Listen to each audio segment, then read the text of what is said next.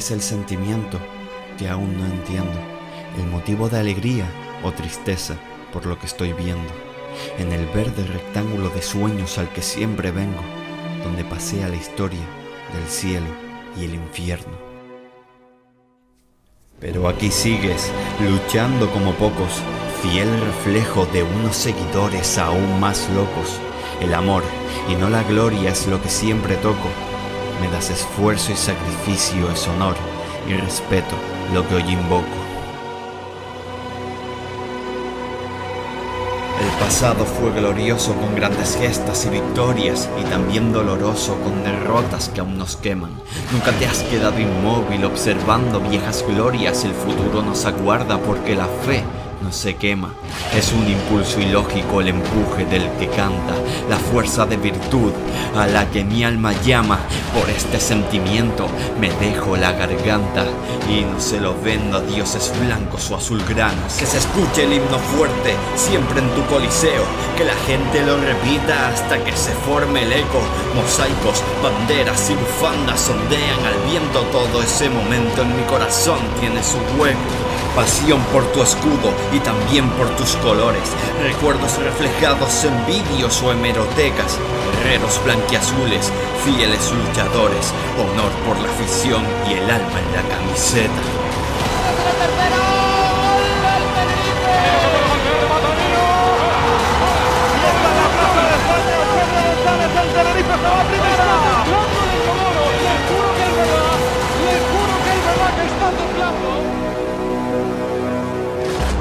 Hola, ¿qué tal? Bienvenidos a Callejón del Combate Podcast, otra semana más, centésimo cuadragésimo sexto programa en esta quinta temporada. Yo soy Adrián y como siempre me acompañan Daniel. Hola. Y Airam. ¿Qué pasa familia? Y estamos aquí para hablar del empate a cero, otro más del Tenerife este fin de pasado contra la Ponferradina. Un partido que acrecenta la racha de partidos sin perder del equipo dirigido por Ramis, pero que sigue acercando al, cuadro blanco y azul al abismo de los puestos de descenso con una imagen que no termina de mejorar. ¿Cómo lo vieron? A mí, y mira que yo he metido palos al equipo, y mira qué tal. A mí el equipo me gustó. Tenemos un fallo, bueno, varios fallos o sea, esta plantilla, otra cosa no, pero tiene un montón de... Eh, se caracteriza por un montón de, fallos. Pero yo creo que lo que le falta al Tenerife ahora mismo es definición. Porque prácticamente jugamos con dos jugadores menos, que son, en ataque, me refiero, que son eh, Enrique Gallego y Adai Zorrilla. Eh, Zorrilla, perdón. Los dos, sobre todo el Adri, desaparecidos. No me gustaron nada. Y el Tenerife tampoco puede vivir en base a lo que puede inventar San y que se asocie a un, a un Romero que no sé ustedes, a mí me dio la impresión el otro día, al verlo mucho tiempo en la, eh, en la banda, que yo creo que podría haber sido un mollejo mejorado, porque un tío otra cosa no, pero agarra y recupera y le mete, y le mete fuerza y defiende y demás. Es verdad que a lo mejor Mollejo es más vertical, entre comillas, pero en lo que es carácter y demás, la verdad es que el pibe, el pibe podría perfectamente suplir esa, esa falta de carácter que hemos tenido esta, temporada. Ahí en banda, me refiero.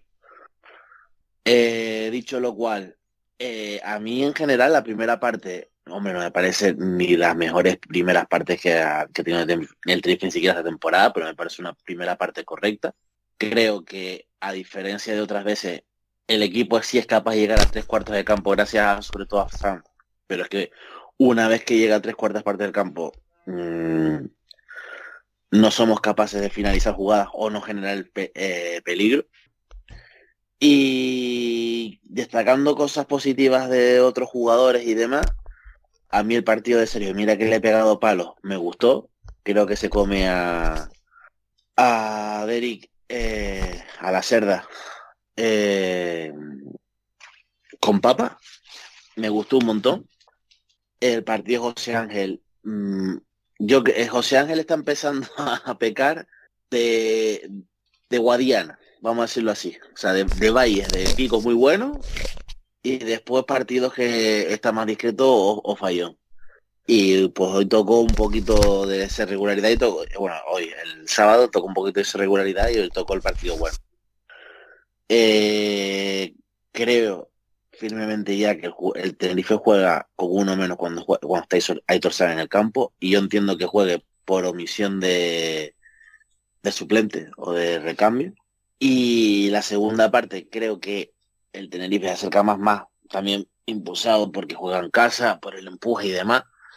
Rami mete cambio, uno de ellos Garcés, muy criticado. Esta vez sí que no, no me voy a poner a posicionar, pero es que tampoco, o sea, creo que con, con Garcés está siendo injusto entre eh, generalmente, incluso menos, eh, más que con Gallego.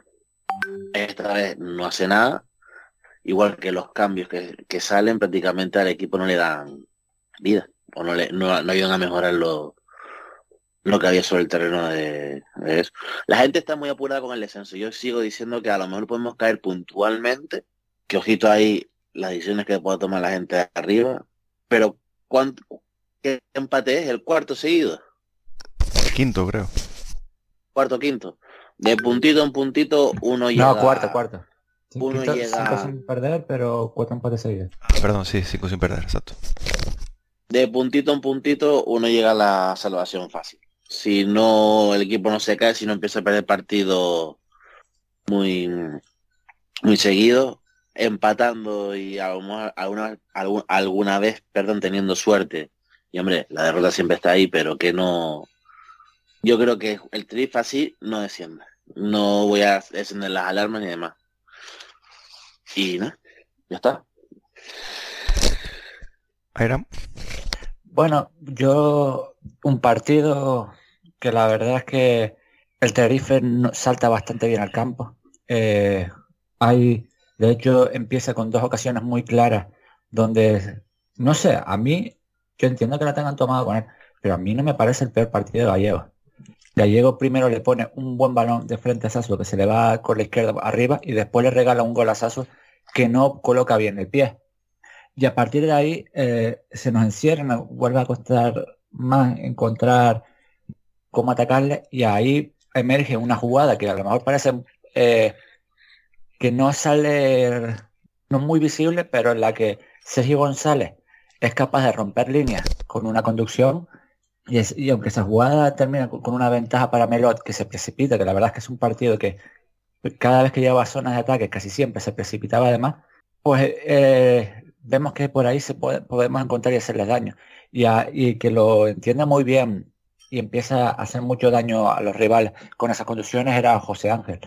Y vuelve a encontrar que estaban desapareciendo en las jugadas eh, Iván Romero y, y Sansasua. De hecho, hay una jugada donde es una pena porque se ve claramente que José Ángel busca para que a Gallego para que flote y Iván Romero se la quita. Eh, creo que es el partido que más egoísta de cara a puerta hemos visto a Iván Romero, cosa que me- a mí me parece una muy buena noticia.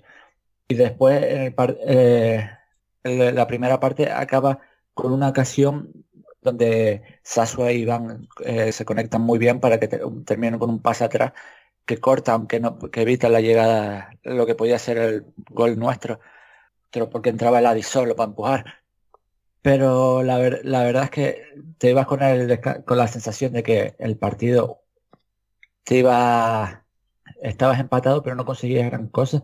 Y a partir de ahí entran los cambios. Entra, ¿quiénes son los primeros cambios? Eh, sí, eh, Waldo y eh, Corredera. Corredera que la verdad es que no entró demasiado bien al partido porque se notó la marcha de Editor Sam, porque ahí empezamos a perder balones cuando venimos de, de nuestro mejor, nuestros mejores minutos donde más estábamos encerrando. Pero poco a poco, eh, Corredera se fue, fue mejorando mucho y de hecho sus últimos minutos no están nada mal.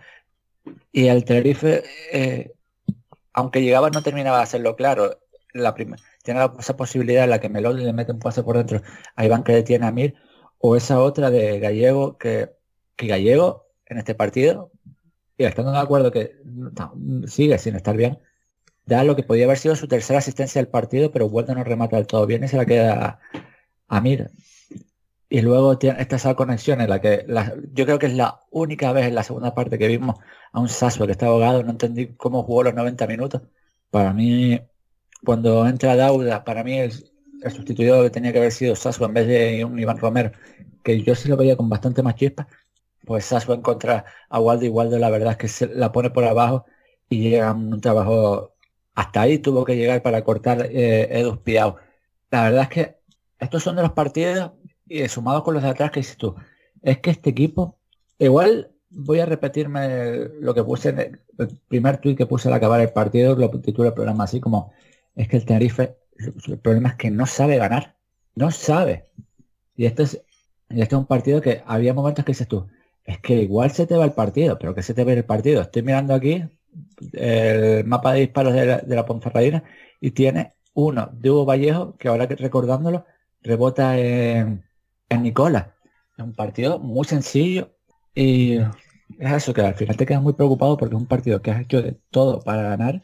Has tenido, pero te ha faltado eh, primero acabar jugada, porque es que muchas veces te daba la sensación de que no se sabía calcular dónde, de dónde se entraba, buscar el último pase. Eh, de hecho, en la segunda parte se, se pega mucho de que en zonas de pase o posibles finalizaciones se dan toques de más.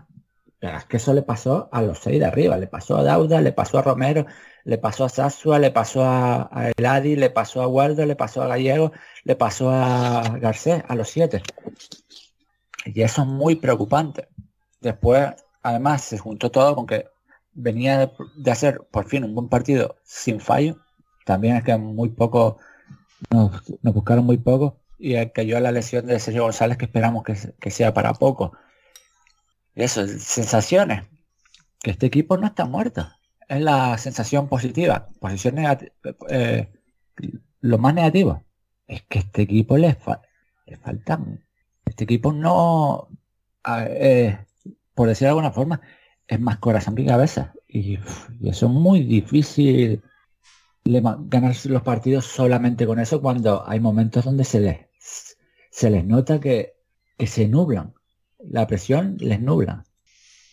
A mí es que un poco lo que me da miedo es eso, que da la sensación de que el equipo no es que se esté cayendo, pero sí que que mentalmente está bastante tocado. Y es normal. Al final tú verías con, unas perspectivas al principio de la temporada. Las cosas no están saliendo. Y, y yo a lo mejor soy el más pesimista de los tres.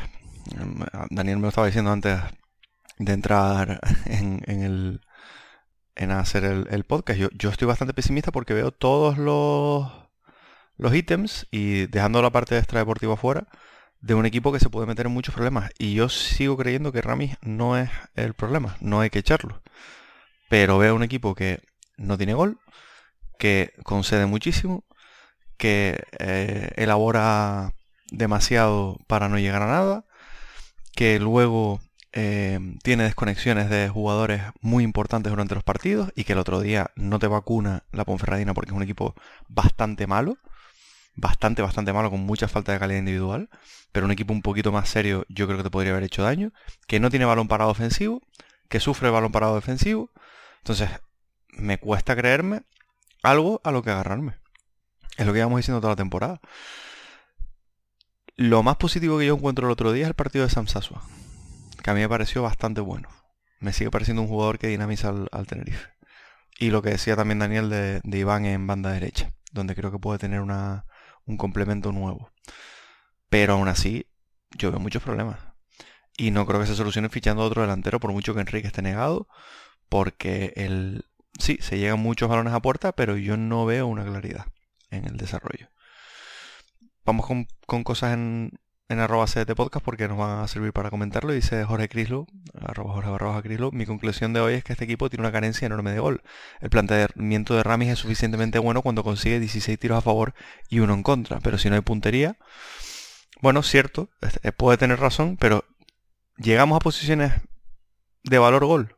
Llegamos a, momentos en los cuales era, fuera una oportunidad de gol real. Porque es que eso es lo que me gusta ver a mí. Es que estoy viendo una cosa y es que sí, 16 tiros, pero a puertas son 3. Es que es un poco eso. Estoy viendo aquí una de Iván Romero en el 57, que vale, creo que sí, que, es un medio, que es esa que, le da Melot por dentro, la de Waldo, que es la que conecta con, con Gallego en el 72, que es verdad, la primer, es que la primera parte no tiramos a puertas. Y la otra es, ah, vale, el tiro de fuera al área justo que lo, cambié, que lo cambiaron de, de Iván Romero también, que es muy poco. Pero es que sinceramente es por idea, porque es que después se ha llegado a posiciones, de hecho, por ejemplo, a... fuera de juego que le pitan que no eh, entre, entre Iván y, no, entre Gallego y Sas, y ¿eh? cuando pitan fuera de juego con Iván. Una jugada en la primera parte eh, por banda derecha. Ahora no te no recuerdo qué cuál dices, ¿eh? Es un fuera de juego a San, puede ser, que la va a centrar después o a, Iván la centra y paran la jugada porque pitan fuera de que no, que no era, que se veía claro que no era.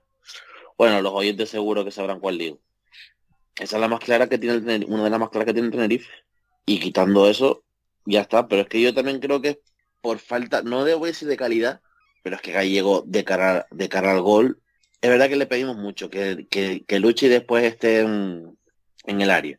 Pero entonces también es problema, entiendo yo, de entrenador de decir, oye, tienes un delantero centro que está fajando, no puede depender de que el Adi haga, haga diagonales hacia adentro o que Iván y Sasua combinen para marcar un gol. Entonces vas a aprovechar el delantero que tiene. Es que, el problema es ese, es que, es que realmente tú te pones a ver a Gallego no es un partido delantero centro, porque normalmente hacía más de, pivote para darla de frente o incluso cayendo a banda. Yo estaba pensando junto a eso, justo a eso, porque eh, yo eh, si pienso en opciones de gallego de cara a portería, hay un remate que es verdad que remata muy mal de cabeza. Pero uno en todo el partido. Eso, eso lleva a un 100% de efectividad si queremos que marque. Estoy viendo aquí y tira dos veces.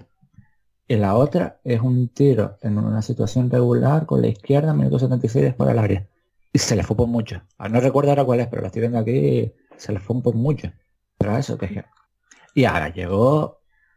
Los equipos saben que viene, no está bien mentalmente y si se dieron cuenta desde la primera jugada en la que le sacan una amarilla por nada, porque es por nada, cada vez que chocaban con los jugadores rivales se tiraban al suelo y están medio retirados en el suelo. Que la de hizo cinco peores que Gallego hasta que le sacaron la amarilla. Mm. Sí. No sé. A mí es que yo creo que el, problema es más, no sé si de sistema o de ideas que de, que de calidad. Bueno, calidad individual sí, porque Gallego está muy mal en, otros en otras cosas. Pero es que no lo veo yo fallón de cara a puerta. El, problema que yo veo mucho es que Gallego y el Adi, me, me vale los dos, tienen cierta ansiedad en el juego.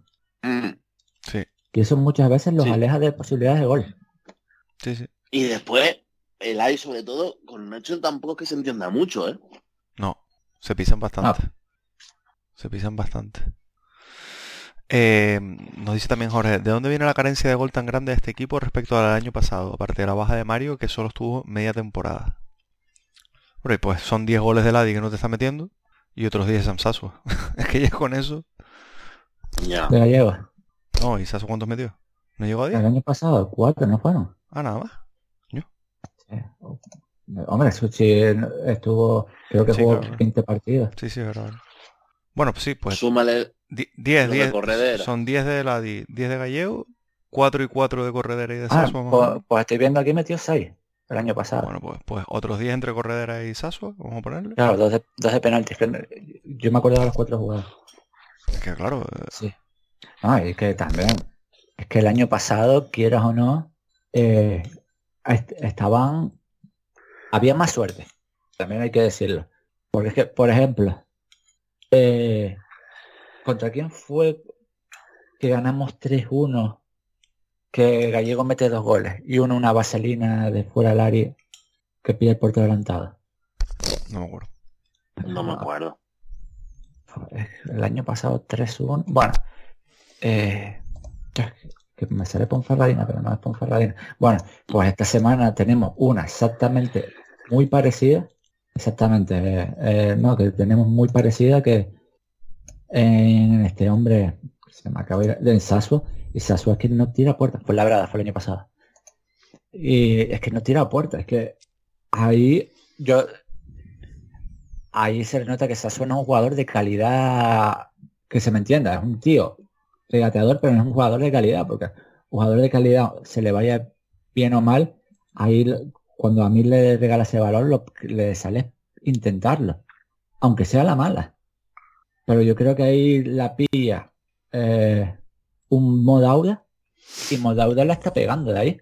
Por mucho que le caiga la mala. Es que al final, pero es eso, que es que al final nos está faltando mucho. Pero es que el tema es que el año pasado decíamos, es que este, somos de los que mejor estamos y que más palos hemos tirado. Y este año, ¿cuántos palos hemos tirado? Que el año pasado creo que fue un 14. Hmm. Este año lo miraría, pero yo creo que llevaremos dos a lo mejor. Eso es que ya no es solo goles, es que no estamos teniendo ocasiones claras. Y, y luego somos el tercer equipo que más dispara en la categoría. Solo Cartagena y Las Palmas disparan más que el Tenerife. Entonces, problema entrenador o de sistema. Ah, el entrenador no puede ser que todos los jugadores no te marquen. El entrenador sería el problema si el Tenerife fuese menos que dispara. Yo creo que es un problema de calidad individual. Mira, el Tenerife es el el decimonoveno equipo al que, al que más le dispara. Por decir, perdón, es el tercer equipo que más dispara a puertas y el segundo el que menos le dispara. Es que es una cosa que, vamos a ver, el año pasado, cuando mejor jugó el Tenerife, fue con Corredera y con Mitchell y con Sam, los tres en el 11. ¿No? Estamos todos de acuerdo. Ofensivamente. Mm. ¿no? Cuando, cuando fue capaz de, meter más goles, de, llegar con más claridad, de ser más incisivo, es con esos tres jugadores en la creación. Con un Eladi Zorrilla en estado de gracia jugando delantero, porque en ese momento yo creo que jugado delantero. Con, yo diría que Mollejo en uno de los lados, y me faltaría el otro extremo, que ahora mismo no me acuerdo. Bermejo. Que estamos de acuerdo que es un jugador que ha cumplido su, su ciclo aquí, nada que objetar, no, no voy y a... Me falta uno, porque yo creo que tan pronto Mollejo no, no empezó la temporada. Ya, a mí, a mí, tampoco, a, yo, a, mí también me está, me está pensando. No sé, pero bueno. En definitiva, Bermejo es un jugador que ha ayudado a la creación. De esos jugadores que, que, que, acabo de decir, el Adi ni está ni se le espera. Corredera ni está, ni yo creo que se le espere. Ahora hablaremos de Corredera. Sam Sasua Bajón físico, vamos a ver, parece que, que puede empezar a, volver, pero vamos a ver. Mitchell ya no lo tiene, lo ha sustituido por, por, por José Ángel. Jugador más del gusto del entrenador, pero, pero que no es, no es para nada lo que te va a dar. No, no organizador, como era Mitchell. Claro. Y te viene, y, y Aitor, eh, es que eh, yo creo que es eh, Mira, estoy viendo aquí y era el gallego el que estaba jugando esos, momentos. Es gallego hasta ah, que se lesiona contra el Huesca. Ya está jugando gallego y es el Adi en, banda entonces. No, al principio, cuando eso, jugaba el Adi Bermejo, el Adi Bermejo, Sasso Gallego. Y, después, es verdad que los primeros jornadas juega Gallego y Gallego se lesiona y después está varios meses hasta que después se cae, se cae también Sasso. Entonces yo eh, tenemos que tener en cuenta eso, es lo que estamos a hablar estamos hablando toda la temporada pasada, los jugadores estaban rindiendo a un nivel mucho más alto del que realmente tenían. Pues claro, pues ahora estamos en esta. Mm. Es que eh, es, completamente lógico y normal. Dice también Alvar, arroba alvar 93232676. ¿Qué falta? Es complicado. Porque no te puedo decir, yo ahora cuando veo el tema de fichaje, lo hablaremos luego que se va a traer un lateral izquierdo, que se va a traer eh, un, medio, un central, que sí, un central puede ser necesario, pero es que, no sé, yo veo un problema de generación de juegos. O sea, es que vas con cinco mediocentros donde te vale titular, no tienes ninguno y te vale uno y medio. A ratos te vale uno, a ratos te vale. Porque un, un mediocentro titular de calidad para segunda división, el Tenerife no tiene ahora mismo. Así de claro. No. Tiene un buen complemento como es José Ángel y tiene un buen complemento como es Héctor pero no tiene un mediocentro titular para segunda. Y luego tiene un bulto sospechoso que de quinto mediocentro pues no está mal, como Javi Alonso, porque yo asumo que cobrará un sueldo bastante bajo. Y luego dos bultos sospechosos. No, prácticamente uno, prácticamente un exfutbolista profesional y el otro vamos a ver. Y el otro sí, camino. Porque lo que dice Irán, el partido corredor al otro día es para verlo. Y no porque juegue mal, o sea, no se autoexpulsa a los cinco minutos, pero es que no toca un balón. Y ahora me están diciendo que Waldo no está bien y que Corredera, que, que lleva jugando 200 años con dolor, ahora otra vez le vuelve a doler. Es decir, no ha recuperado. Pues... y yo, creo que sí, eso nada más. Y, no me gusta tampoco jugar de las personas y la honestidad de las personas, pero me suena más excusa que otra cosa. Ah, teniendo lo que tenemos nosotros ahí, me, me que Pero, pero volviendo a lo mismo, uno, uno puede jugar un partido mal, puede por dolor, pero tan pésimo no creo yo que sea, o sea, a ver, eh, esta, semana el tema yo creo que tampoco se puede valorar por ahí, porque al final es, es un chico que a ver por eso, no va sin ritmo. Al final eso, no, al final eso se va a notar, el ritmo lo tiene que coger. Pero tú, o sea, no se puede valorar el, rendimiento porque le duele el pie. Vale, eso te puede durar, te puede durar hasta cierto tiempo, pero no jugar tan mal es lo a, que a ver, yo, a ver, sí, sí, sí, pero eso, yo al final, a mí esa, eso, si está, si estás jugando, no me ponen excusas. Claro. Si no, si te, si te sientes mal, que entre otro. Totalmente de acuerdo. Sí, sí, así, claro. Eh, es que tú, sabes una tontería, que es que estaba mirando aquí. Y otros años, tú mirabas aquí la lista de los jugadores que más balones recuperan. ¿Se acuerdan que más de una vez lo, lo mirado? Y en la lista de los de los 25 habían dos, tres del Tenerife el año pasado, cuatro. Este año estoy mirando la de, la 50 y he visto a tres. Aitor, Melot y Nacho. Eh, pues, es que al final quieras o no, vale que hemos tenido un problema de lesiones y no sé qué, pero al final es que no ganamos. Y, es que los duelos arriba, porque el tema en el centro del campo se ganan mucho. El tema es los duelos arriba. Eh, mirar regates, no sé qué, y te das cuenta que normalmente el Tenerife no regatea. No son capaces de dejar a un jugador atrás con el balón en los pies. El único que, que pues, los únicos que parece que son capaces de hacerlo son Iván y Sasu. Y, y, sí. y Waldo y Dauda dependen del día. Sí. Pero es eso. Iván y Sasua. Y, Sasua hace una muy buena segunda primera parte y la segunda se le nota bastante. Claro. Yo entiendo que tú le quieras darnos 90 minutos de más, pero es que Sasua estaba en el minuto 75 eh, pidiendo aire. Y ahí y con miedo como es de cristal que cualquier sobreesfuerzo te haga perderlo más. Dice, relativo a eso y un poquito relacionado con lo mismo, eh, Héctor arroba fe dice, tenemos menos gol que un equipo de Bosley, ¿qué hacemos? Y también, ¿por qué ese empeño, eh, eh, ¿por qué ese empeño en atacar constantemente por la derecha en algunas fases del partido? Que yo creo que es bastante acercable.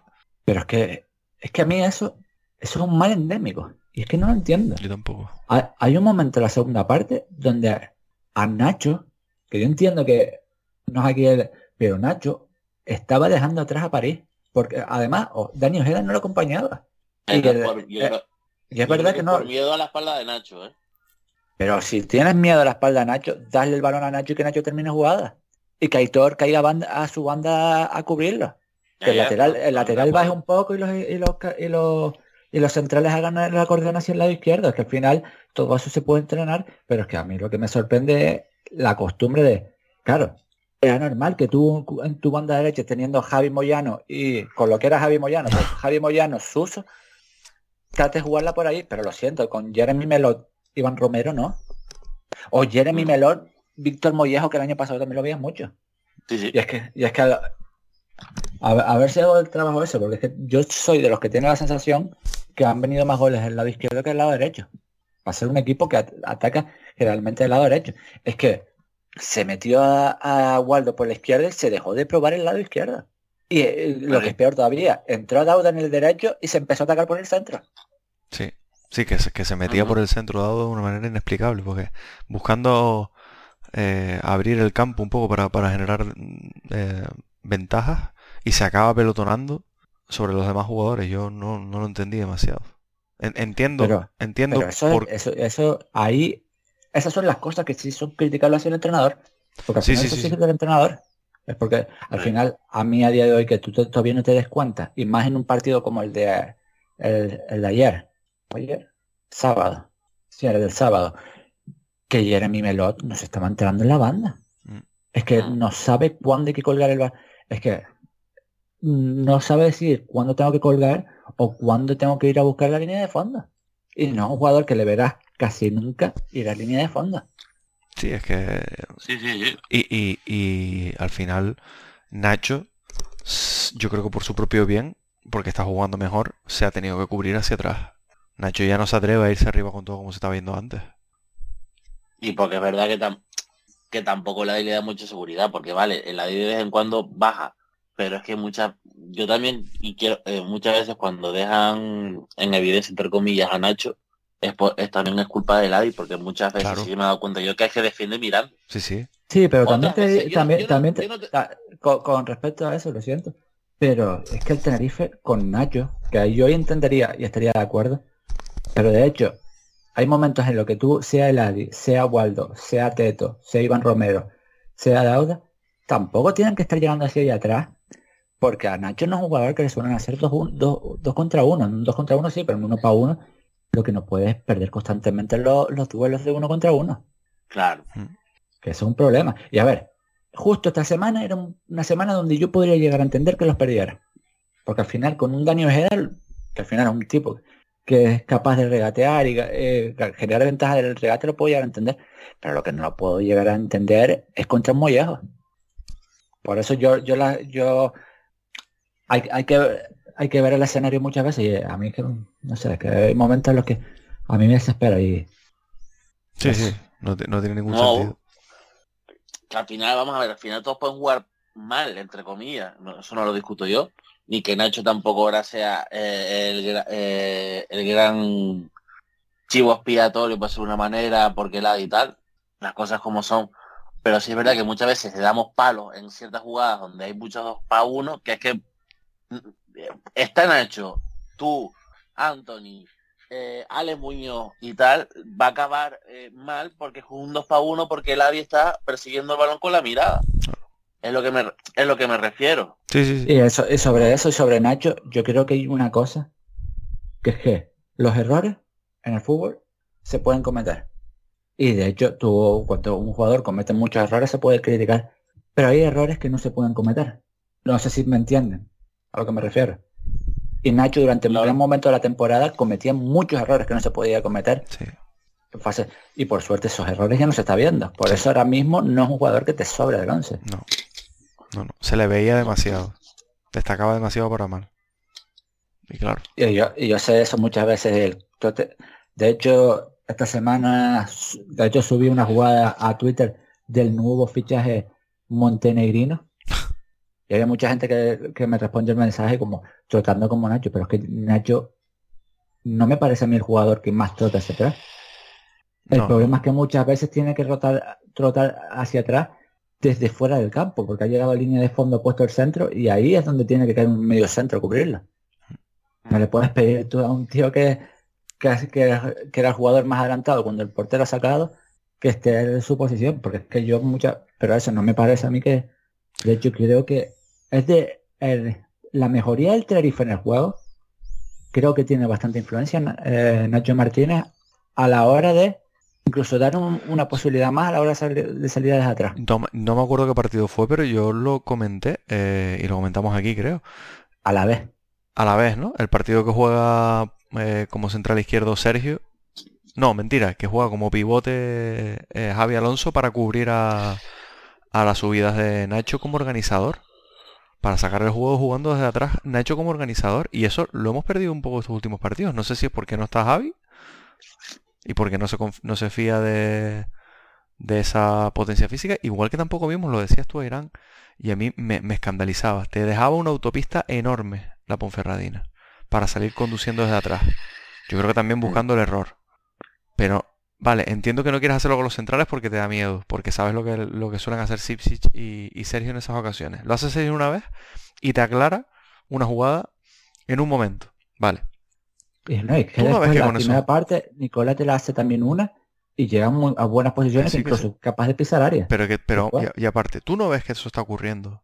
Es que no tienes. No tienes un medio centro que sea capaz de hacer eso. No tienes un medio centro de conducción. No, no, eh, José Ángel la verdad es que lo hace bastante bien. Pero, sea, Pero el, problema, el problema es que estaba muy sola. Era el que te llegaba hasta el lado izquierdo, el que después te llegaba hacia el lado derecho. Es que eh, yo a Aitor realmente no lo vi en el partido. no, no. No, no. Aitor ahora mismo Que- no, que no está. que y- de- Que después hay un, para mí, esto es un palo, un palo, que es que después se va Aitor y se nota que no está Aitor. Mm. Que es lo chungo, que es que dices tú, no hace nada, pero es que después lo quita Y se ve que no está. Sí, sí, sí, sí. No, Puede ser por, el hecho de que José Ángel Jurado tiene que bajar 10 metros en el campo y ya no está tan arriba para la hora de morder y robar. Puede ser. No, y porque el otro, es que sí. y, y el otro camina, es que el otro camina. Es que Corredera entra a caminar. No pide un balón.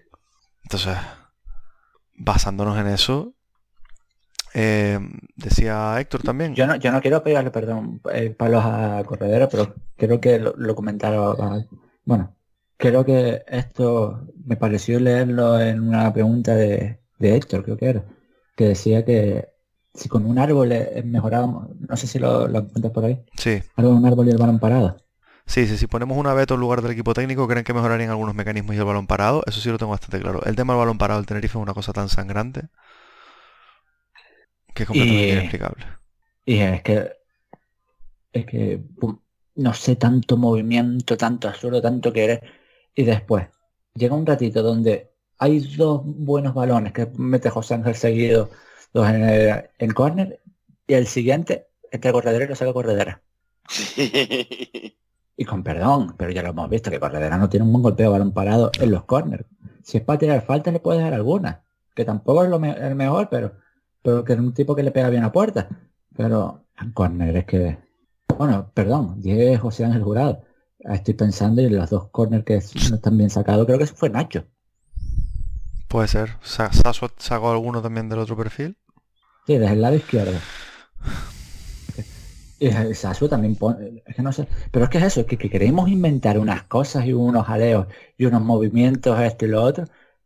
Y generalmente, es que es normal que las jugadas no te salgan, pero es que muchas veces, y digo que es normal porque no es, vamos a poner aquí un bloqueo para que aparezca este y remate. No, no, es, vamos a poner aquí dos bloqueos para que el balón salga al segundo palo el del segundo palo lo ponga al punto de penalti y ahí entre un quinto y sea el Sí, que remate. eh, Pero claro, es que si hay que hacer una coreografía completa para poder rematar, pues es muy difícil que te, que te salga todo, porque es que al final, claro, si tú entrenas contra una defensa que está, porque supongo que esa jugada, ya me la imagino cómo se ve en- entrenar, con la defensa estando más posicional que a querer defenderla, porque tampoco vas a pedirle a la defensa que las despejen todas, porque si no, no vas a probarlas.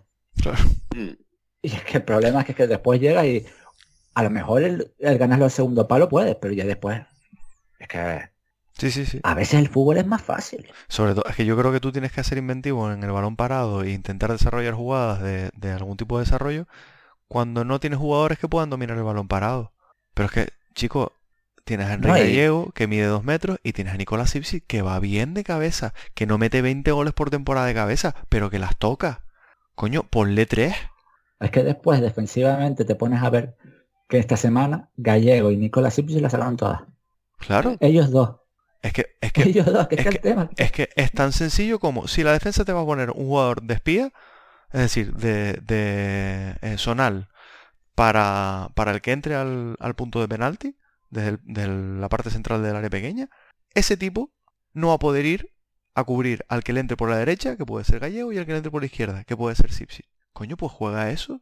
Es que después hay un dicho en el fútbol que es que no te pueden, eh, en un balón parado no te pueden tocar tres veces el balón dentro del área, de Claro. dos veces el balón dentro del área de cabeza. Y el Tenerife, Sí. su jugada jugada a balón parado, ¿a qué pasa en eso? Sí, hombre, el día que es funcione, rizar el rizo. el día que funcione, gol seguro. Sí. Pero claro, Pero es que Eso es un gol, Pero- por- o sea, eso a lo mejor por lo que lo que llevamos, ¿cuánto llevamos sin meter un gol a balón parado? Pues todo eso. Es que yo, yo me imagino, ese hombre el que se acercó en su día a Oltra y le dijo, aquí los resultados no son importantes, aquí jugar bien. Pues espero que algún día ese hombre se le acerque a- al, señor, al señor segundo entrenador que diseña la jugada y decirle, mira, aquí en el Tenerife, eh, en los 90, a principios de los 90, tenía una jugada muy, muy ensayada en los corners. Consistía, Chano la ponía al punto de penalti y ahí aparecía Pixie. Era un tipo que se entraba bien y la, la ponía ahí y que el delantero se busque la vida. ¿Y qué pasó? Pota de oro. Y es que además tienes, tienes jugadores para-. No tienes ningún jugador que la ponga como un guante. Vale. No tienes ningún jugador como que la ponga como un guante. Es verdad. Es verdad. Pero estamos hablando de eso, de Gallego, estamos hablando de Sipsi, estamos hablando de José Ángel, que si no la pone es un tipo que tiene poderío aéreo. Estamos hablando de Aitor, que es un tío que, que no mete 30 goles de cabeza eh, en, su, en su carrera, pero es un tipo que sabe posicionarse, que le va a tener que poner un jugador al hombre. Estamos hablando de Sergio, que es un tipo con una fuerza física. O sea, tú puedes cargar el área con calidad. ¿Y sabes qué es lo peor? Que las jugadas de más uy en el balón parado son las que no hay en la que, después me molesta bastante, porque es que al que esté en el estadio le invito que muchas veces a la jugada en la que no hay diseño y simplemente la ponen por poner, sale enfadada. De hecho pasó que, que creo que al final, minuto 90, que es la doble ocasión esa de que primero le bloquean el remate a Sichis y después a, a José León, dices, vaya, has ganado dos veces la misma jugada. Mm. Al final no termina y no sé qué. ¿Pero por qué? Porque simplemente te olvidaste de toda la parafernalia y la pusiste al área. Es simple. Y después, no, no, tenías que hacer aquella, tocaba que... Tío, cállate la boca, porque es que encima ha sido la jugada donde más cerca hemos tenido la posibilidad de tirar a puerta. Porque ya nuestro balón parado es a ver si hay suerte y tiramos a puerta. Es que ese sí me parece un debe del cuerpo técnico y de Rami, que es el responsable del cuerpo técnico, el debe más grande que tiene. Pero mucho más que cualquier otra cosa del estilo de juego, de no meter goles, de jugar cagón.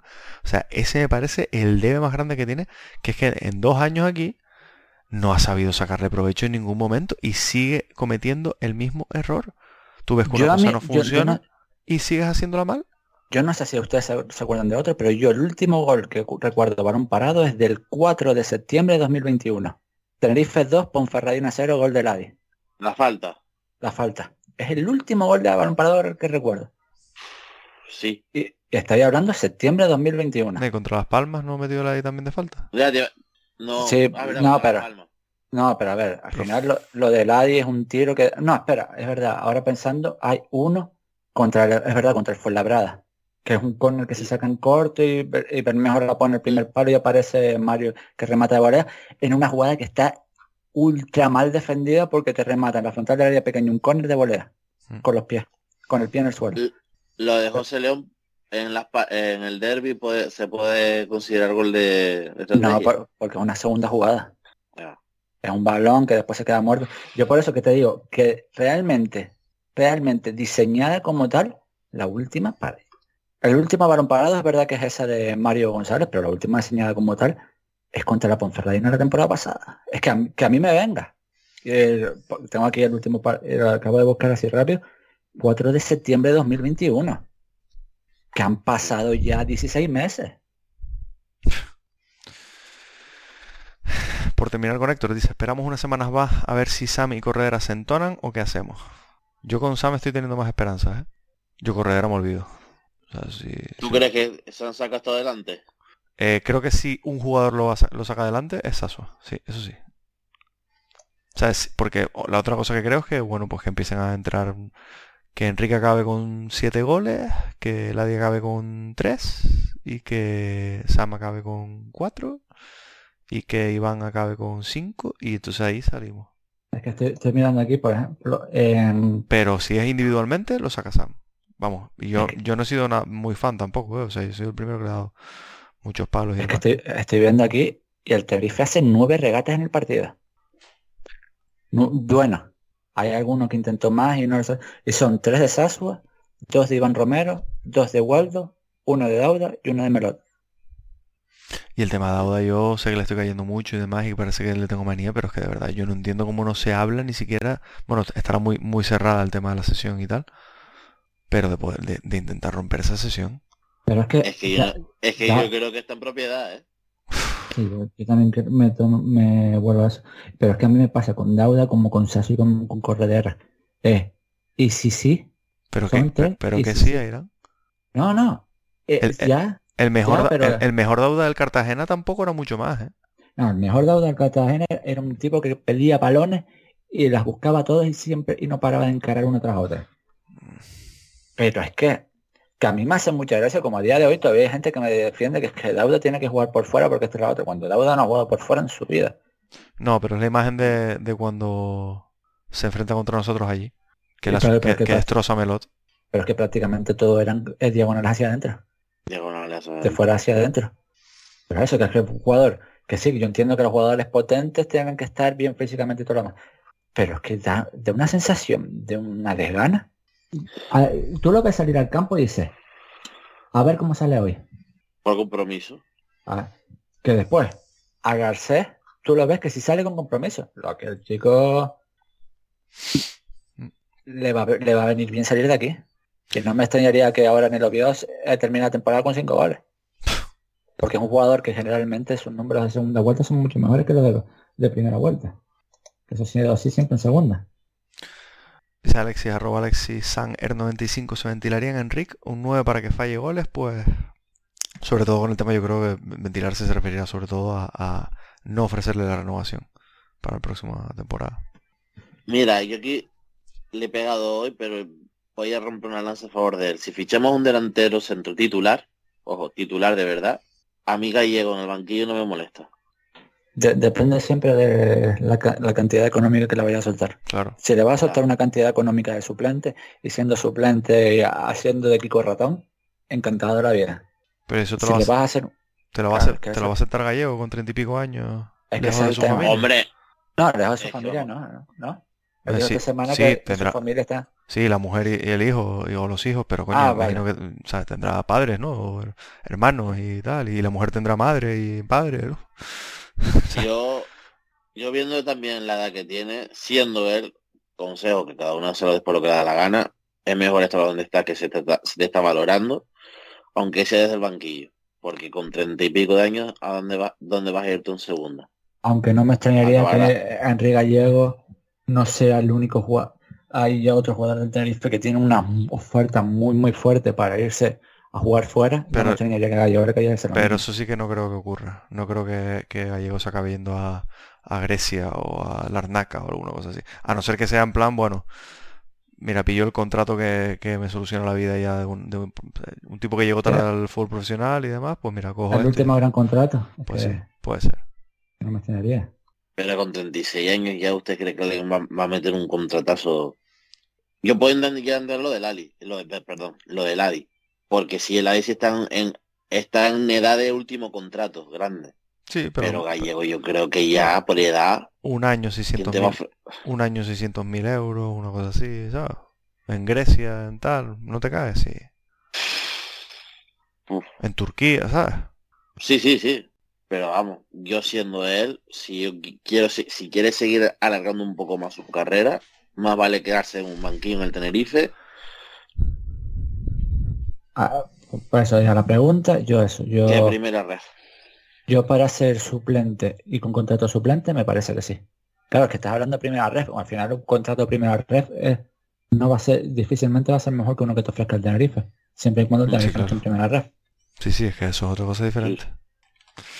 Que por Ah. cierto, antes dijiste, Daniel, que, te, que con puntito a puntito la salvación, puntito a puntito quedan 46 puntos. Eso... Con 46 ¿quién es? igual no te salvas, ¿eh? Bueno, confío en ganar y, y tal. Pero vamos, mientras no se pierda, Sí, pero ahora tienes una doble salida bastante complicada, que hablaremos ahora dentro de un... Es que, es que al final es mejor ganar uno y, eh, ganar uno y perder dos que... O no, es al final es lo mismo, ganar uno y perder Sí, dos que empatar empatar tres. es lo mismo, sí, sí. Es lo mismo, pero... pero es que no sé, hasta el punto, una victoria necesita esta gente. A ver, dice Jorge Jonay, arroba Jorge Jonay 1, el equipo no me engancha, siento cierta desgana, ¿soy yo el único? No, yo creo que una sensación bastante generalizada. Además, el, el problema de todo esto el año pasado. sí, no, y y, también mira, la, a la gente muy exaltada y, y y- perdón no solo hablando por mm, o sea, no solo hablando de ti Adrián no me refiero a eso pero sí es verdad que yo veo por ejemplo ya, lo hablo desde fuera ojo veo los partidos del Tenerife y leo eh, el grupo de Telegram que le invitamos a todo el mundo que entre y parece un poco más que vamos perdiendo 0-5 bueno, pero eso ha sido que, siempre así. se está, que le- se está cayendo a cacho, sí, pero ya veo hasta esa reacción en gente, o sea, que lo haga Roberto, vale, eh, sabemos cómo es Roberto, pero que ya lo haga, lo haga gente, entre comillas, más sosegada y, y ver esa sensación de desasosiego, de es que esto es una mierda, es que no sé qué, no sé cuánto, y después, desde por lo menos lo que yo noto de fuera, que el, que el Tenerife, entre comillas, no juega mal, Es que eh, a mí lo que me asusta es eso. Porque es que si yo no pienso- juega mal, y claro, Sí. perdona, No, di, di, termina. y, y ver a la gente tan alterada que un poco más que vamos últimos en liga eh, último de la liga y que esto es el putiferio, perdón por la expresión, de, de segunda, pues lo entendería, pero es que veo a la gente demasiado saltada. Y lo habla, y, y aquí tampoco me permitido un pedestal, habla alguien que suele pecar de eso. Pero la lejanía a mí me ha dado también, entre comillas, pues no puede estar en la isla, una o en el estadio, una perspectiva que digo, coño, sí, hay partidos que son lamentables. Yo no voy a perdonar cosas, o perdonar, o, o, no voy a decir mentiras de esta temporada. Pero que el equipo ahora no tampoco está, está jugando tan mal como para estar, estarnos todos tirando de los pelos. Pero ¿sabes, sabes, a mí lo que me preocupa? Es que a mí me preocupa justo eso. A cada vez estoy más en, el barco de Adrián que me preocupa eso. Porque es que tú ves el Sporting y, bueno, el Sporting pasaba y veías la rueda de prensa del Pito Velardo y decías tú, es normal que se lo carguen.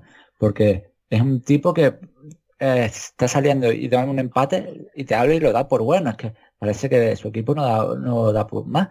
Después el Villarreal B se está cayendo y es que tú lo estás viendo que es que tiene problemas y que con a lo mejor esos son equipos que tú estás viendo con un cambio de entrenador le puede venir bien. A un Málaga el otro día ganó, pero pero es otro que otro el entrenador resta muchas veces más de lo que el Ibiza, otro que puede ser, necesitar un cambio de entrenador. La Ponferradina es que en la llegada de Gallego ha ganado, creo que no recuerdo si era uno o dos partidos, pero es que tampoco es que le esté funcionando demasiado bien. Porque es que tú los ves, tú veías eh, esta semana a la Ponferradina y estaba muerta.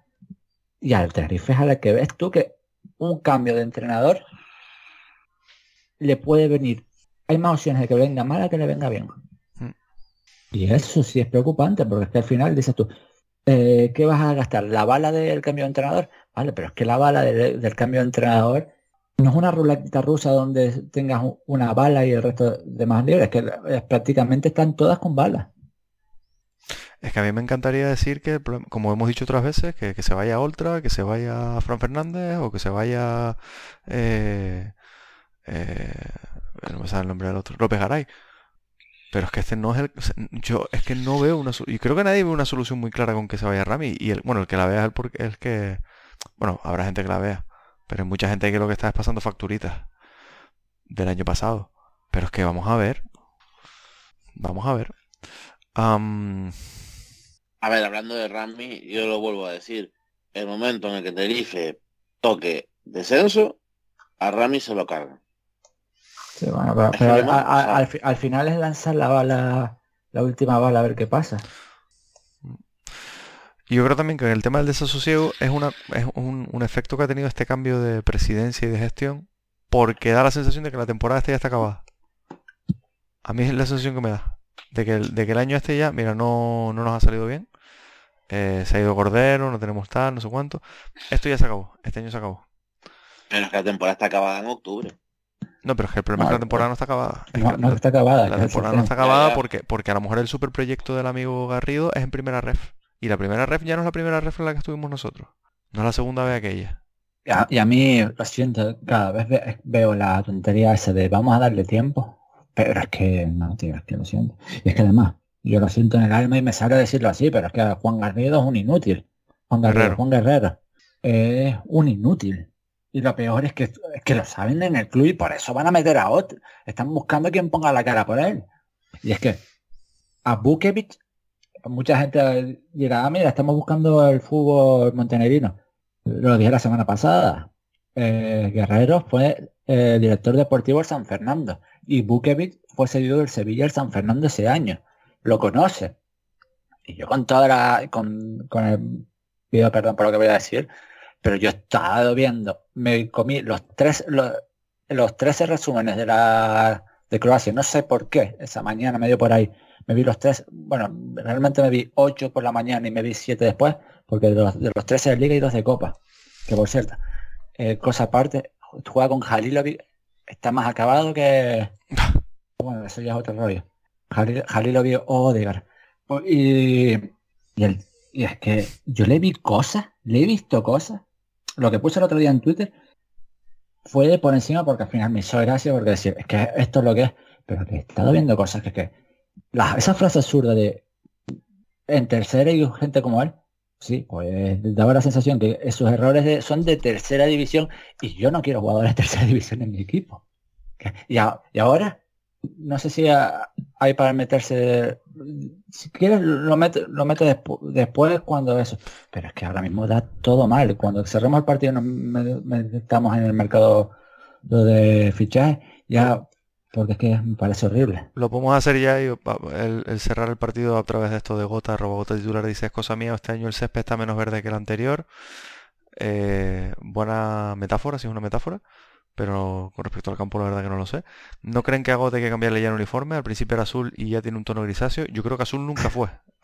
Yo creo que siempre fue un poquito eh, eh, sucio trasero, ¿sabes? Y de hecho ahora ya la gota se tiene que sacar los brazos para salir por fuera del campo. Una cosa que me hace bastante gracia. Por eh, cierto, hablando del campo, muchos resbalones, ¿eh? Sí. No sé si ustedes se han dado cuenta, pero mm, hay, eh, están habiendo muchos resbalones. Pero yo creo que eso al final es normal porque los últimos partidos ha llovido mucho por la mañana, ¿eh? Y decía Gota que esto era por preguntar algo del partido, obviamente, porque, porque el partido en sí, pues, no hemos nombrado ni un solo jugador de la Ponferradina prácticamente. Pero ¿a quién vas a nombrar? No, no. Es que al, único que puedes nombrar es a la cerda porque es que no es normal que un tío reparte lo que reparte y haya esperado el minuto 45, 38, eh, estoy viendo aquí, pero es que la cerda se podía haber ido expulsado tranquilamente. pocos nombres mejor puestos, ¿eh? Porque vamos. Sí, no, la cerda. Y es que al, final te pones a mirar y probablemente el mejor de esta gente fue Edu Espiau porque provocó un córner en la segunda parte y evitó un pase de gol. Sí, sí. No, no, el equipo es malo, ¿eh? Bueno, es que yo creo que eh, este hombre, José Gómez, dimitió porque veía que eso no lo sacaba para adelante ni para atrás. ¿eh? Y después de repente el portero titular se les va. Es que, no sé, qué, cosa rara. Bueno, pues, que bueno, que a mí si me prestasen a Dani Ojeda por la segunda vuelta no me importaría nada. Sí, pero se mete todos goles en propio, yo creo. Eh, por cerrar, bueno, ya cerramos el partido, vamos con, el tema. No hay extra deportivo. Bueno, perdón, vamos a terminar con los puntitos rápidos para cerrar. Vale. Eh, Empieza tú, Daniel. Tres Romero, dos Sam, uno Nacho. Eh, Nacho no, Sergio. Segundo punto de Sergio la temporada. Bueno, voy yo. Eh, perdona, perdona, te dije tres, tres, Romero, ¿no? Sí. Vale, vale. Eh, yo voy con tres a José Ángel, dos a Nacho y uno a Romero. Yo voy a dar tres a Sam, eh, dos a Romero y uno a Waldo. Que me parece que en 10 minutos dio más que cualquier otro atacante en el partido. Sorprendente porque creo que puede ser el primer partido que ni Melón ni se, se llevan punta. Sí, es que estuvieron bastante desaparecidos. Yo creo que también un poco por falta de, exigencia. No lucieron. Bueno, y que Melo en ataque tiene es lo que es. Sí, sí. pues pues el top 5, Melot primero 55, Sipchi segundo con 38, Iván Romero tercero con 30 y en cuarta cuarto y quinto San Igualdo con 26. Y ya podemos pasar a lo importante, que creo que es lo ahora. Sí. Eh, bueno, nos preguntan primero si peligra el puesto de Rami. Yo creo que sí ya lo hemos hablado realmente, que es el, momento que toca puesto de descenso. Yo creo que ahí van a tener la eh, potestad para... Está, la, está la cuerda floja, por decirlo de alguna forma. Yo creo que en el momento que toque, que toque puesto de descenso, a lo mejor no la primera, pero a la segunda, es decir, dos semanas sin salir, se lo, se lo pulen. Yo creo que ni esperan a eso. ¿eh? y luego pregunta Jorge también, opinión sobre Loren Morón y sobre su lamentable tifo. vale, lo segundo vamos a no... Es que ya la palabra está dicha, pero eso... Bueno, digan ustedes, porque es que yo, yo creo que, que a lo mejor soy discordante. A mí no me parece la solución, Loren Morón. Me parece un buen jugador, me parece que, bueno, no está mal, puede venir bien, pero yo no veo que a este equipo le falte un delantero que las meta. Le falta un delantero que las cree. Y yo no sé si Loren es ese jugador. Entonces... Yo creo que a este equipo le hace falta... Ah, perdona. Sí, sí, sí, sí. Yo creo que a este equipo le, hace falta, quitando el portero, un fichaje en cada línea. Y, fue, y, y, no lateral izquierdo, sino central, sobre todo, que acompañe a, Sipsi en este caso. Y en ataque... Es que tal, tal y como jugamos con Rami, ¿qué vas a meter a, a Loren a pelearse a 30 metros de portería? Es que justo eso. Es que para eso prefiero a Borja Garcés, te lo digo de verdad. Es que, vamos, ojalá me calle la boca bien callada, pero es que yo creo que no las va a tener. A lo mejor un tío que, Si las que tenga las mete, pero es que no las va a tener. Si jugamos a 30 metros de portería es imposible. Se- debería ser otro estilo de delantero. O sea, es que si el fichaje va a ser Loren más un tío que es básicamente pagarle una deuda de sangre que tiene eh, este guerrero con algún montenegrino de, de su etapa en San Fernando que le deberá dinero y le estarán llamando a la puerta. Y luego, bueno, pues parece que, que Salas podría llegar en calidad de cedido. Yo no lo he visto mucho, pero bueno, pues tiene buenos números. No estaría mal, pero a mí me sigue faltando un medio centro de calidad, que yo sé que es muy difícil conseguir eso en enero. Pero coño. A ver, al final se dice que se está buscando un central, un lateral izquierda, un medio centro y un delantero. A mí me falta un extremo derecho. Aún más que un lateral izquierdo. Eso es cosa mía. Después, la gente se está flipando con Loren porque metió un gol en la Supercopa que, Es que que es cosa... eh, no, Sí. oh, va- vamos a fichar un tío que metió un gol en la Supercopa. Voy a recapitular rápidamente los... Este año Loren lleva eh, 46 minutos jugados. Un gol. Vale. El año pasado, 21-22, cuatro goles. Tres de ellos en la Copa del Rey. En la 20-21, un gol. Estamos hablando de un tío que ha metido entre Copa del Rey, Liga, Supercopa y demás, seis goles en los últimos tres años. Y la gente, y a mí me hace gracia cuando la, porque es que, de, hecho, creo que por ahí lo puede decir Gota, que lo dije delante suyo eh, el sábado, que la gente se está flipando por un delantero que cuando apareció salvó al Betis con goles y demás, pero entonces no ha hecho nada. Y el año pasado en el español se le vio cosas, porque es verdad que en el español esa segunda vuelta lo juega casi todo y mete un gol, pero que es un jugador que pide segunda. Sí, ojalá nos venga bien y vuelva a ser ese Loren que, que apareció y que de repente Y a ver cuánto te vas a comer de Ok. límite salarial en ese jugador, ¿eh? Bueno, a mí es que al final los límites salariales en la segunda vuelta me importan menos porque ya es bastante menos lo Sí, que les paga sí, sí, pero que si, si tu, si tu fichaje primordial va a ser Loren y luego vas a traer aquí al Albano Kosovar, eh, que no sabe Sí. marcar, y a mi primo eh, José Alberto de medio centro, Sí. pues... De- después, después eso, eh, en medio centro, de momento no salió ninguno. Porque al final lo de Camarasa es que el Betis te intentó, lo está intentando meter en la operación Loren. Porque el chico tiene las dos rodillas rotas. Es un jugador que yo no tendría problemas en arriesgarme por él en a junio, Mm, pero no en, en enero. Mm. Bueno, no en enero en esta posición. Porque si tú me dices que es el de enero del año pasado, yo sí me la juego con él. sí, Y después, banda izquierda. Suena eh, Bukevich. Yo lo que he visto ya dije que es horrible. Y después el otro que suena es Brian Cufré. El argentino, que yo no entiendo cómo puede ser la segunda opción. O sea, es que no lo entiendo, tío. partiendo que es 20 veces más jugador y demás. Por lo que he visto que tampoco, es verdad que tú a un defensa en, un, en resúmenes vas a ver más, más fallos que aciertos, que es verdad. Pero es que yo he visto fallos de entendimientos de fútbol y eso yo en un defensa no lo quiero. Pero que Brian Cufré es un nacho. Todo.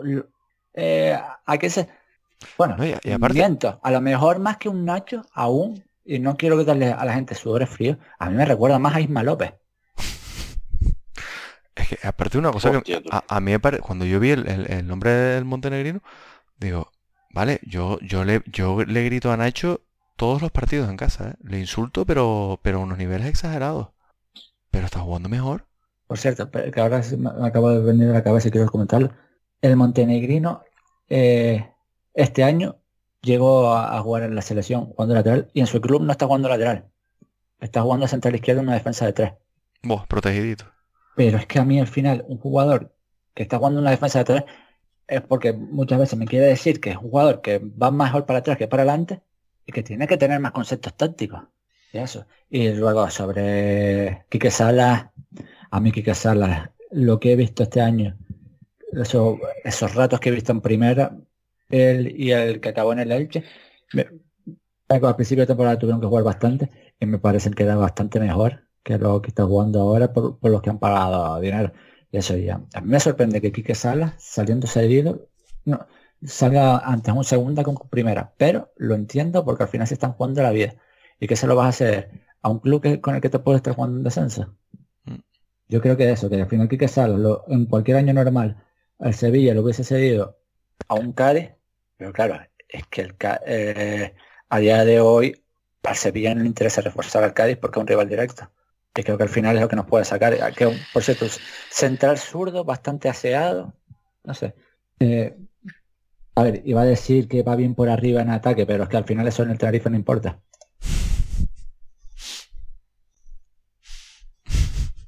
Sí, tristemente sí.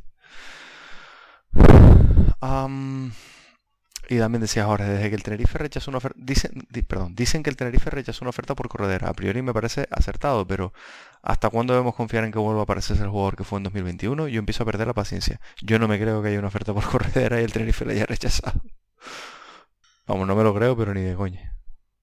Así de claro lo digo. Hombre, a ti mismo te ponen un millón y el Tenerife, y el Tenerife no, puede ser que no. Hombre, un jugador, un jugador con problemas físicos. Pero yo no creo que haya sido ese tipo de ofertas, ¿eh? Yo creo que cuando no se ha dicho ni siquiera cómo ha sido, es porque realmente... y es que no me extrañaría para nada que ha sido un Ponferradina pidiendo la sesión. Es que a mí es lo que me huele cuando leo esas cosas. O un levante. o incluso un Badajoz. No. No, no, es que al final cuando no lees el nombre, porque en su día cuando se inventaron, es que lo voy a decir así, me da igual, se inventaron lo del Valencia, porque es que hacía el Valencia va a dar 8 millones. Y, y comentabas hablar con la gente del Valencia. Eh, bueno, de hecho, aquí hubo, una cosita con alguien que conoce a gente muy de dentro del Valencia, se, se reían porque si, si nos llegamos a tener 3 millones, nos, gastamos en quedarnos al derete y no estamos buscando en centrales como locos porque ya sabemos lo que hay. Vamos a dar 8 eh, en un chico que salió de nuestra cantera y no lo quisimos más. Claro, eso. Y al final sacaron nombre, cuando no se suelta, a mí me huele que lo que han pedido es una sesión. A ver, y me parece, y no voy a decir que no, me parece bien y te la, siempre y cuando no haya habido dinero por medio, me parece acertado quedártelo porque es que lo tienes que probar. Otra cosa que al final de temporada digas tú, lo de 2021 no se va a repetir. No, es que, es que eh, al final estamos hablando de corredera, igual que casi que estamos hablando de Ladi, por cuatro meses. Sí. Así es. Son, fueron cuatro meses. Todo 2022 no se le vio. Y vamos a ver qué pasa en 2023. Pero 2021... Y, mira, y mira que yo, por ejemplo, soy una persona que siempre digo que Sam Sasua está sobrevalorado por momentos. Pero es que Sasua tiene 20 veces momentos que Ladi mucho más, mucho más. Mucho más. Pero muchos más. El tema de Sasua no, no es que sido un jugador eh, irregular, el tema de Sasua son las lesiones. Que a mí Sasua sin lesiones no me parece jugador de primera. Pero ya eso es pedrada mía, porque yo muchas veces me, cuesta creer que hay jugadores que de hecho creo que lo que, lo que, lo que ha condenado con Ramis en ese puesto de media punta es mucho. Pero, pero ya te digo, es que John Corredera en el aire son jugadores que no termino de ver para primera. Y ojalá en tres meses estaré hablando de una cosa totalmente distinta. Y ya no te digo de los dos, de uno. Uf, no sé. Complicado. Hombre, a lo mejor el, el es una rachita de dos o tres partidos marcando, pero complicado.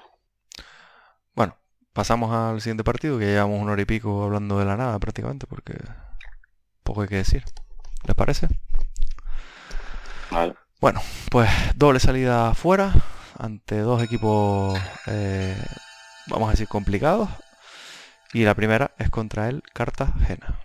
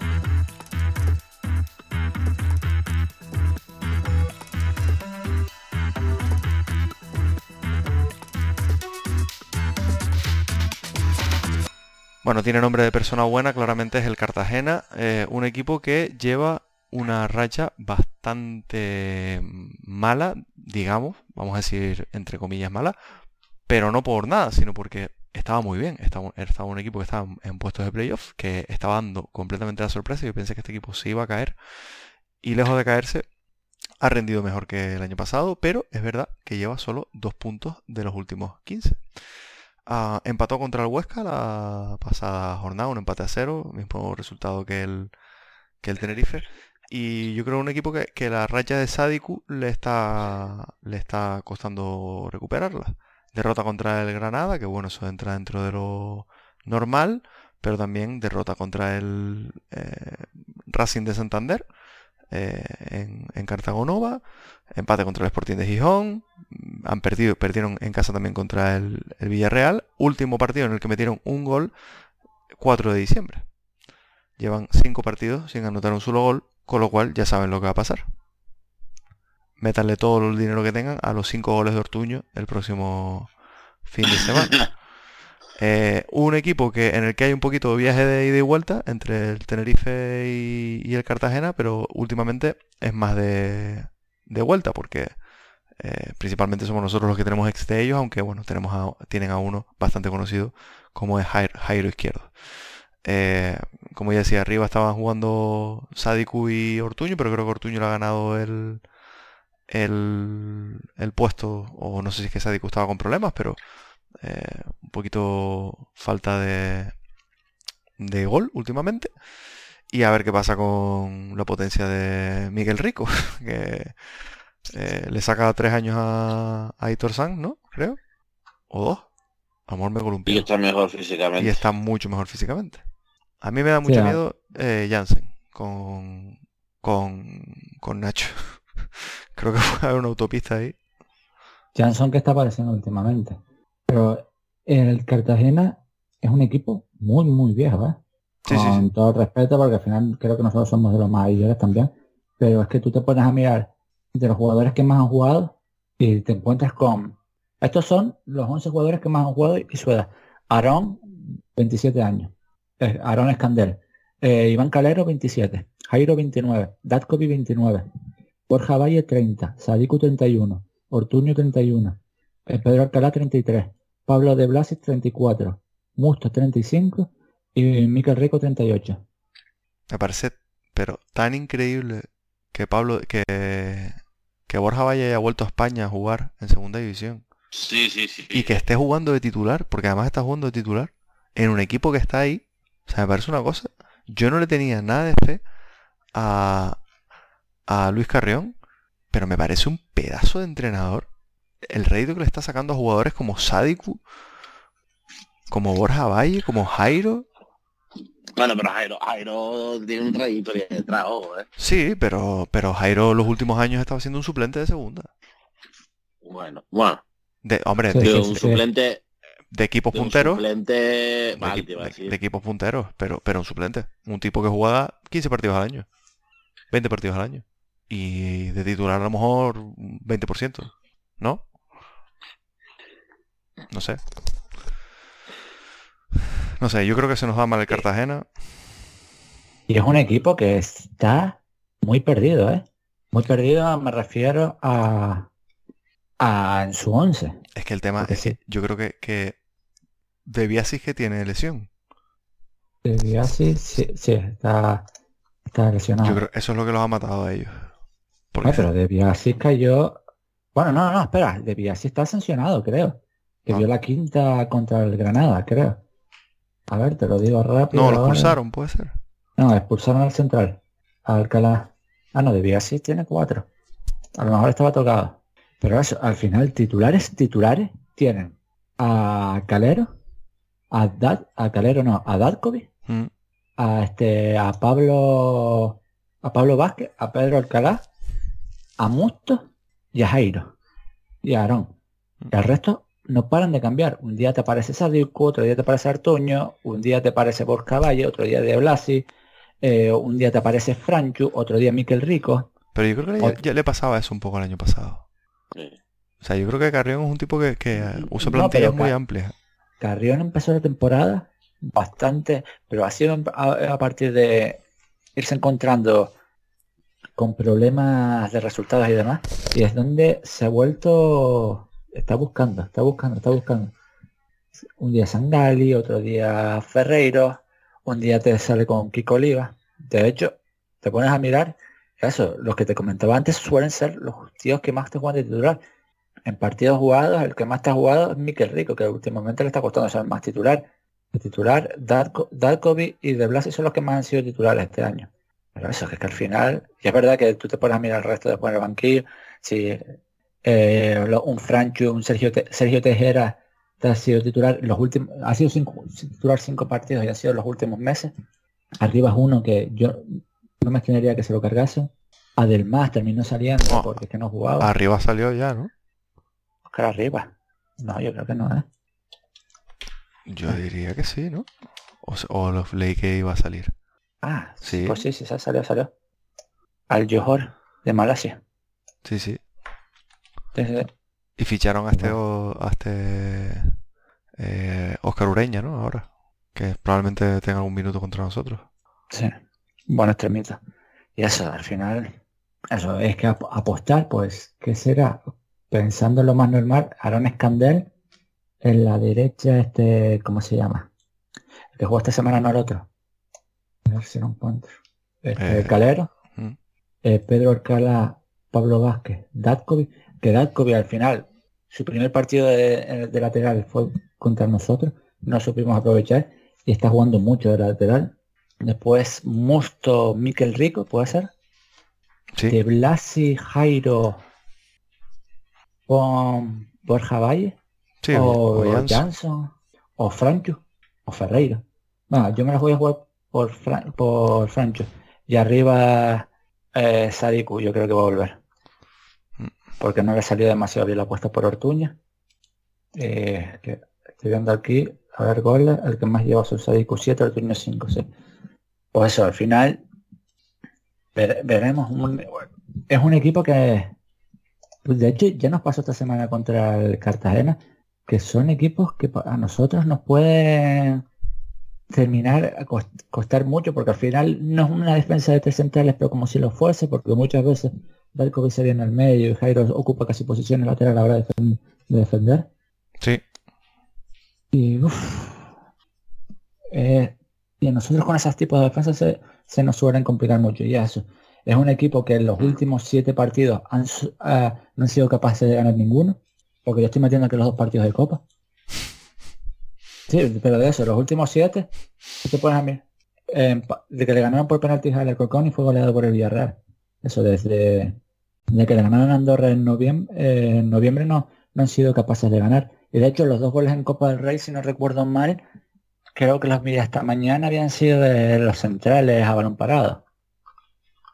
Que no quiero decirlo muy alto por si acaso, pero el Tenerife por suerte cada vez es más seguro en el balón parado defensivo, pero es que en el ofensivo ya es otro rollo. Y vamos a empezar a ver cuando ocurre algo. Y por nuestra parte, ¿qué piensan? Yo creo que más o menos mismo 11. A ver cómo está Waldo. No, claro. Waldo por el Adi. O Teto esta semana está lesionada. Sí, sigue tocando. Por eso te digo. Pero guardo lo mejor, ¿no? Si queremos cambiar cosas, porque es que si nadie no está, no está jugando, no está haciendo nada.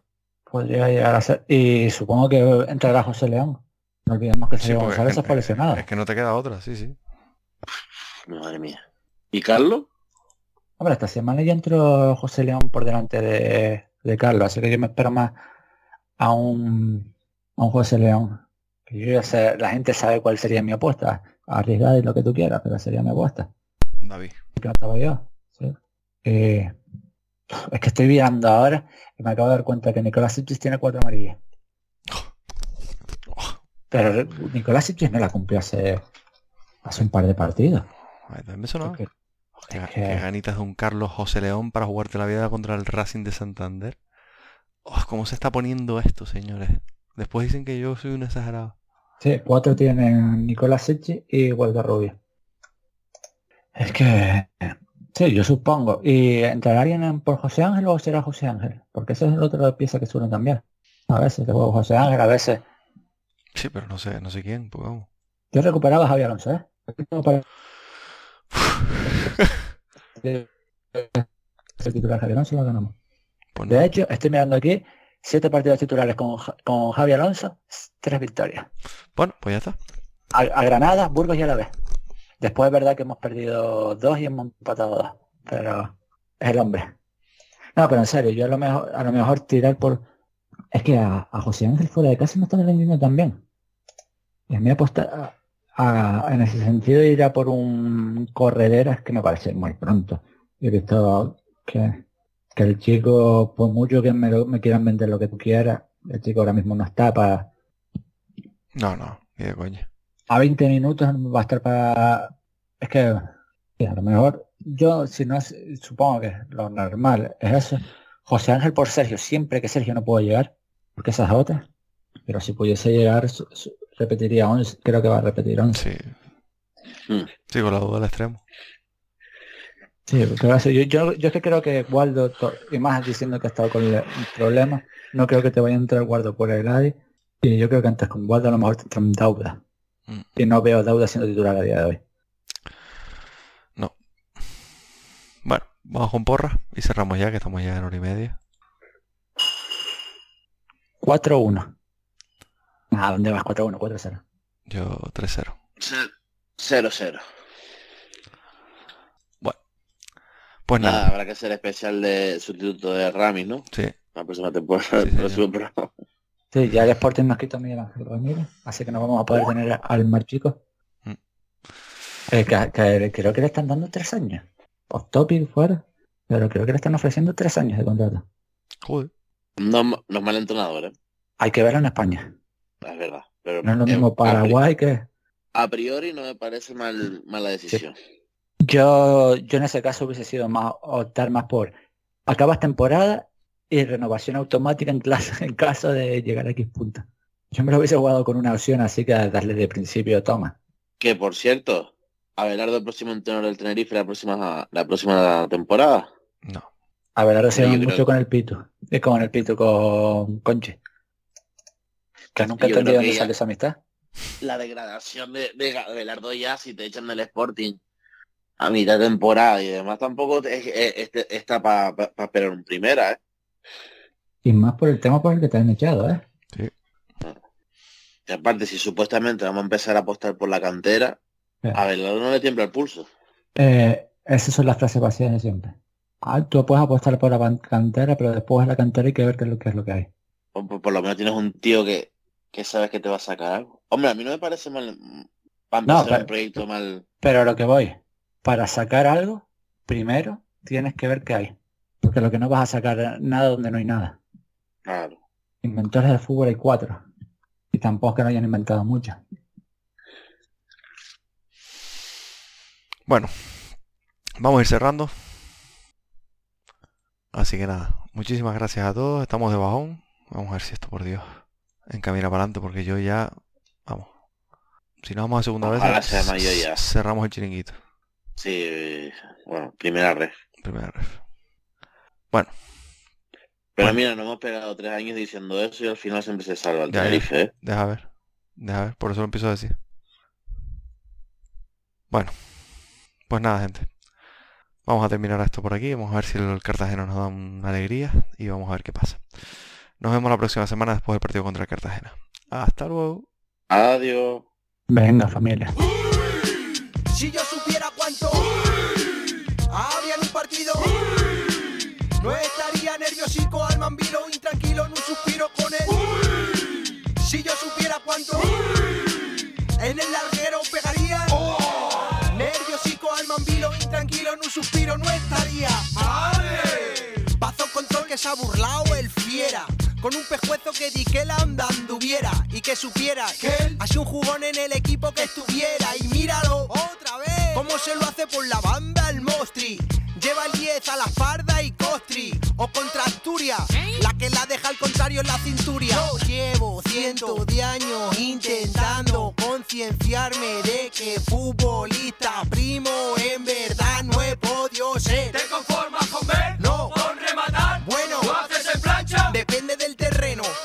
pelota y taco una bicicleta. Y si no, pues de portero, a mí el rico me respeta, porreta. ¿Qué? Que me la sintonice, te las echo con.